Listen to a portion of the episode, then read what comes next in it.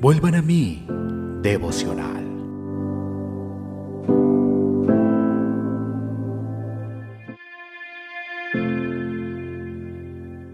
Éxodo capítulo 28, versículo 38. Y estará sobre la frente de Aarón y llevará a Aarón las faltas cometidas en todas las cosas santas que los hijos de Israel hubieran consagrado en todas sus santas ofrendas. Y sobre su frente estará continuamente para que obtengan gracia delante de Jehová. De la pluma de Charles Spurgeon. Qué gran significado se devela y se revela en estas palabras.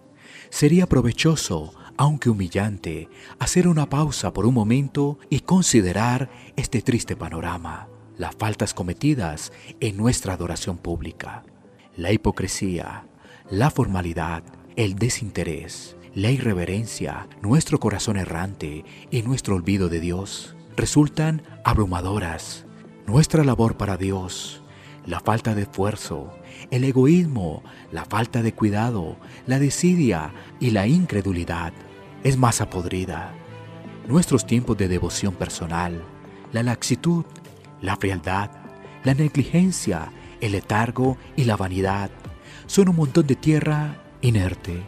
Y si nos fijamos con mayor cuidado, descubriremos que esta culpa será mucho mayor de lo que parece a primera vista.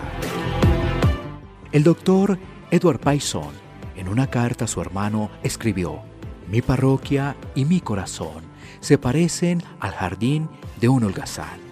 Lo que es peor, descubro que muchos de mis deseos por remediar la situación surgen de mi propio orgullo, vanidad o pereza. Observo que las malezas invaden mi jardín y sencillamente lanzo un suspiro de anhelo de que sean erradicadas. ¿Pero por qué? ¿Qué es lo que me impulsa mi deseo? Quizás sea para que pueda decirme que tengo un jardín ordenado. Eso sería orgullo. O quizás sea porque deseo que mis vecinos miren por encima de la cerca y comenten qué florecido está mi jardín. Eso sería vanidad. Quizás deseo la destrucción de las malezas porque estoy cansado de estarlas quitando eso sería pereza.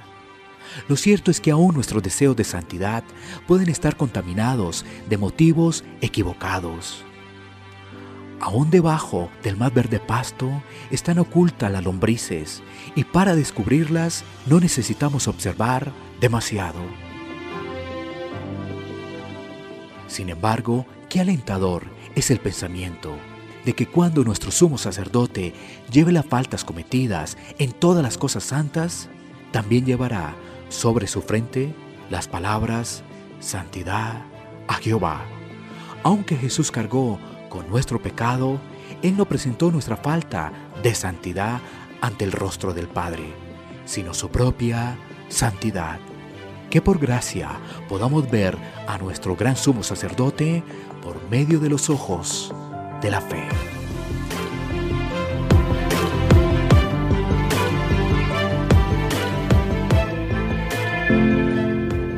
Vuelvan a mí, devocional.